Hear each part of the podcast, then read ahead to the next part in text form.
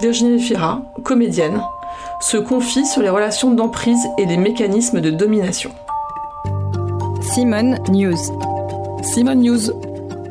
Simone News. Simone News.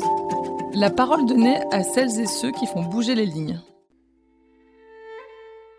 l'impression que ce genre de ce type de rapport et cette violence ne va pénétrer que euh, quelqu'un de vraiment vulnérable, marginalisé déjà, ce qui est absolument pas le cas. Disons qu'il y avait la possibilité de partager avec Valérie quelque chose d'un sujet qu'on connaissait intimement. Euh, qui avait la possibilité de regarder aussi cet endroit d'une victime, je crois qu'on peut dire ce mot, euh, mais qui n'a pas tout à fait conscience de l'être et, euh, et, qui est assez solide en fait. C'est difficile de se trouver valable tout le temps, et puis on n'est pas valable tout le temps, donc si même on essaie d'être lucide, on se trouve pas super valable. Et du coup, il peut y avoir des moments où on va peut-être regarder davantage, ou en tout cas pas se détourner de, quelqu'un qui pourrait ne pas vous vouloir que du bien. Pourquoi on y reste? Qu'est-ce qu'on y trouve? Et qu'est-ce que c'est que ces mécanismes-là? Et est-ce qu'on est tout à fait euh, au courant de, ce qu'on est en train de vivre? C'est vraiment très récent, mais vraiment récent, que a été sorti de l'invisibilité. Peut-être que ça a suivi de près euh, MeToo. Là, c'est des zones qui sont beaucoup plus floues euh, et qui finalement, euh, euh, on parle depuis très peu de temps de, féminicide, par exemple. Avant, on disait crime passionnel. Maintenant, on trouve même dans le code pénal l'idée de l'emprise, pour parler aussi de femmes qui...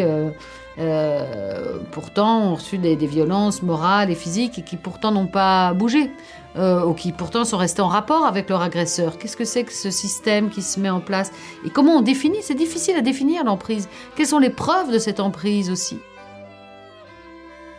Alors de ressentir une euh, honte ou une culpabilité euh, justifiée ou injustifiée, vous voyez, j'en suis pas sortie parce que je mets encore des...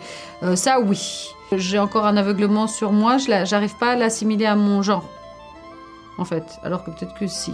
La culpabilité, elle peut vraiment fort se loger aussi à l'endroit de euh, la maternité, d'une responsabilité typiquement féminine dans le rapport de protection à ses enfants, qui fait aussi qu'on constate une immobilité plus forte euh, dans ce type de rapport-là, des femmes qui ont des enfants et qui du coup veulent protéger euh, qui n'osent pas partir, qui savent pas. Enfin voilà, il y a quelque chose qui se met en place à cet endroit-là aussi, euh, qui est complexe. Le fait qu'elle grandisse à une autre époque et tout ça, c'est déjà d'autres types de représentations en fait euh, culturelles ou autres. Il n'y a aucun endroit de culpabilité lié à son propre sexe. Non, c'est impossible. Tout est nommé, rien n'est sale, rien n'est honteux.